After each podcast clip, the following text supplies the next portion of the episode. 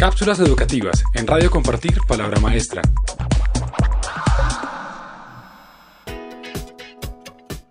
Cuatro formas de evaluar sin exámenes.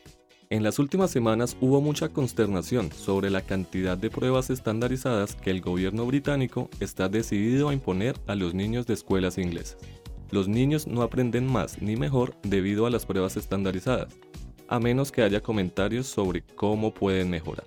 Pero los exámenes de aptitud escolar parecen ser el arma elegida por muchos gobiernos en todo el mundo. Parece que nada es más importante que las métricas por los cuales el control político juzga a las escuelas. En una reciente conferencia de directores, uno de los comentarios más astutos fue que se puede evaluar sin evaluar. Y sí, hay muchas maneras de evaluar y aquí hay cuatro de ellas. Primera, evaluación docente. Los cuestionarios son un método antiguo, probado y comprobado en el que los maestros verifican la comprensión de los niños.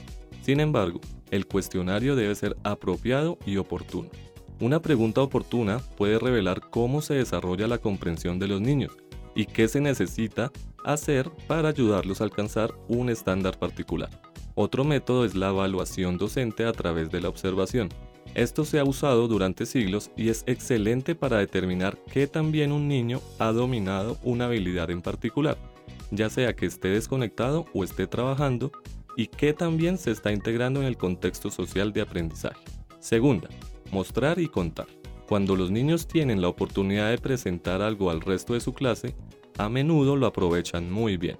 Si les apasiona un tema, mostrarán cuánto han aprendido a través de lo que presentan y cómo lo presentan. Mostrar y contar también motiva a los niños a pensar sobre su aprendizaje y les hace más conscientes de cómo lo han aprendido. Lo más importante es que mostrar y contar ayuda a los niños a desarrollar sus habilidades de articulación y explicación. Tercera, planes de desarrollo personal. Los maestros pueden trabajar con cada estudiante para acordar lo que desean lograr. Muchas veces esto está relacionado con sus pasiones e intereses y puede ser fundamental para dar forma a sus futuras carreras. Esta es una forma muy personalizada de autoevaluación, que puede ser proporcionada por el profesor como un método informal de evaluación. Indica que también están progresando los estudiantes en una variedad de temas, pero en última instancia se trata de su disposición a asumir posiciones responsables en la sociedad. Cuarta, juegos.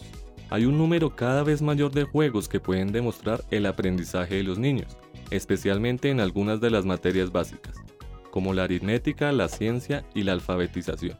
Si bien los juegos son generalmente divertidos y pueden ser competitivos, el aspecto clave del juego es que los niños puedan desarrollar habilidades de razonamiento y resolución de problemas que se reflejan en los niveles que alcanzan y los puntos que obtienen. Si desea conocer más información al respecto, visite www.compartirpalabramaestra.org. Cápsulas educativas en Radio Compartir Palabra Maestra.